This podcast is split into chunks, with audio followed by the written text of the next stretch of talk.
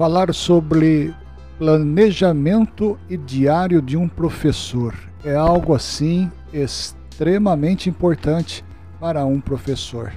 Falar do diário de um professor é exatamente dar muita risada e também ser feliz naquilo que sabe fazer e principalmente aquilo que se propõe a fazer. Quero refletir com vocês algumas das principais características e tópicos envolvendo também a parte pedagógica do professor. O primeiro tópico é a preparação, a instrução individual, aonde o professor ele deve permear um grande tempo da sua preparação instruindo-se, absorvendo a cultura geral do seu tempo, ou seja, aplicando o conceito de Jean Piaget que ensina-nos a aprender a aprender, ou seja, constantemente em aprendizado. O segundo tópico, a segunda coluna do diário de um professor é a dedicação integral aos seus alunos, suporte, empatia, compreensão e também parceria. Você pensar geográfico, pensar disciplina, pensar alguma coisa que está nos livros, coloca você em situação onde você precisa compartilhar, disseminar com toda essa galera, com todos esses estudantes, aquilo que de bom você aprendeu e aquilo que também você absorveu nos livros. A terceira coluna é a conservação de valores, o trabalho pela conservação de valores, não financeiro, né?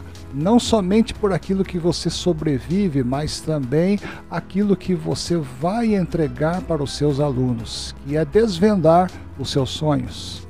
Você viu em diversos tipos de classes as mais diversas é, culturas e principalmente tipos de alunos momentos diferentes, pela qual fiz aqui uma resenha, uma coletânea de momentos diferentes, de alunos diferentes, de cursos diferentes, aonde ali eu fui exatamente o que o Dr. Augusto Cury nos ensina na sua obra O Vendedor de Sonhos. Você vender sonhos, saber sorrir mesmo de chapéu na cabeça, né? saber é, empatizar a seriedade, a tradicionalidade com aquilo que é novidade, com aquilo que está novo no nosso dia a dia.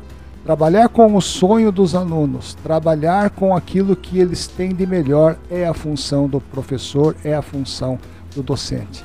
Então, dentro do diário de um professor, eu digo que transferir o conhecimento não é somente transferir aquilo que sabe, mas também aplicar a, o desenvolvimento, a desenvoltura em poder traduzir esses sonhos na parte prática dos seus alunos.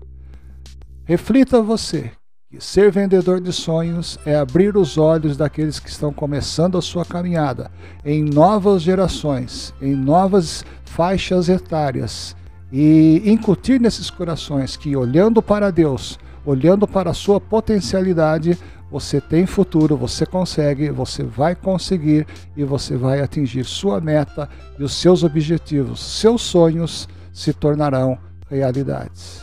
Esta é então a reflexão do diário de um professor.